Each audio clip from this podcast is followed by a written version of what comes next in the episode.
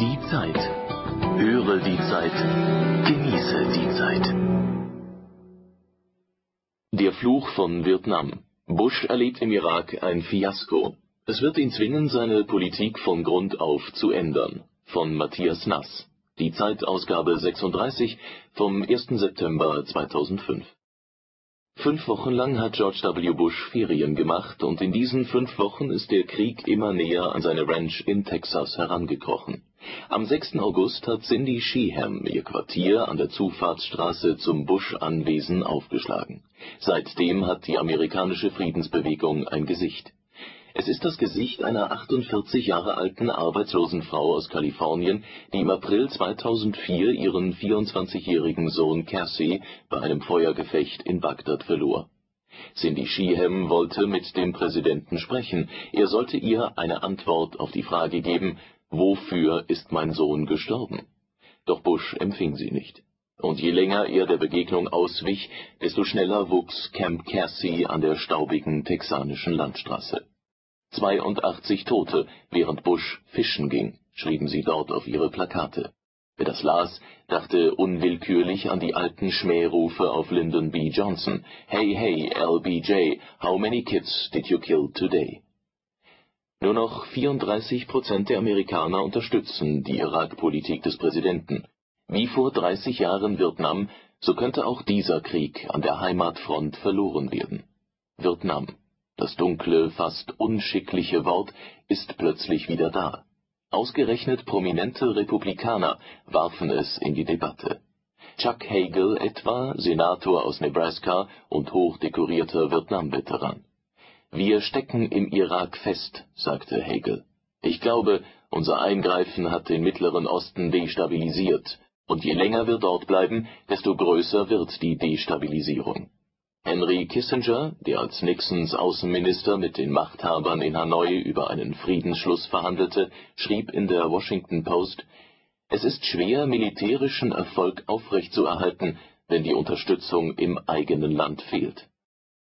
“Natürlich ist Bush alarmiert. Zweimal hat er vorige Woche seine Ranch verlassen, hat vor Veteranen gesprochen und vor Angehörigen der Nationalgarde er will nicht weichen, nicht vor den Attentätern im Irak und nicht vor den Kritikern daheim.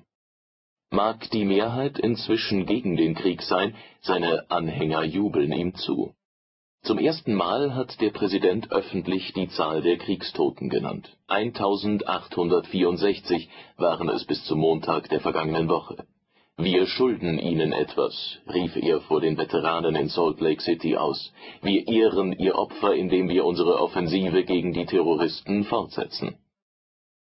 Wer durch Amerika fährt, sieht an vielen Autos die gelben Schleifen mit der Aufschrift Unterstützt unsere Truppen. Aber er liest in den Lokalzeitungen auch die Berichte von den Beerdigungen der Gefallenen Immer häufiger sind dies keine Berufssoldaten, sondern Angehörige der Nationalgarde, die aus dem Büro aus der Werkstatt heraus in die nahöstliche Kampfzone abkommandiert werden, unter ihnen viele Frauen. Bush ruft den Amerikanern zu, wir sind eine Nation im Krieg. Aber stimmt sein Argument, der Krieg im Irak habe mit den Anschlägen vom 11. September 2001 begonnen muss Amerika, wie Bush sagt, den Krieg zu den Terroristen tragen, damit diese Amerika nicht ein zweites Mal angreifen können? Stimmt die ganze pompöse Begründung, dieser erste Krieg des 21. Jahrhunderts komme in seiner Bedeutung dem Kampf gegen Faschismus und Kommunismus im 20. Jahrhundert gleich? Was immer den Krieg rechtfertigen soll, seine Ziele sind bisher auf verheerende Weise verfehlt worden Demokratie im Irak?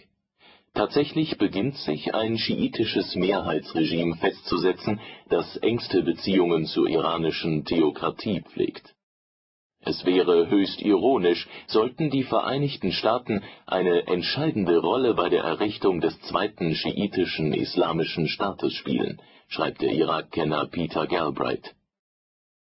Freiheit von terroristischer Bedrohung Tatsächlich ist der Irak zum Magneten des internationalen Terrorismus geworden.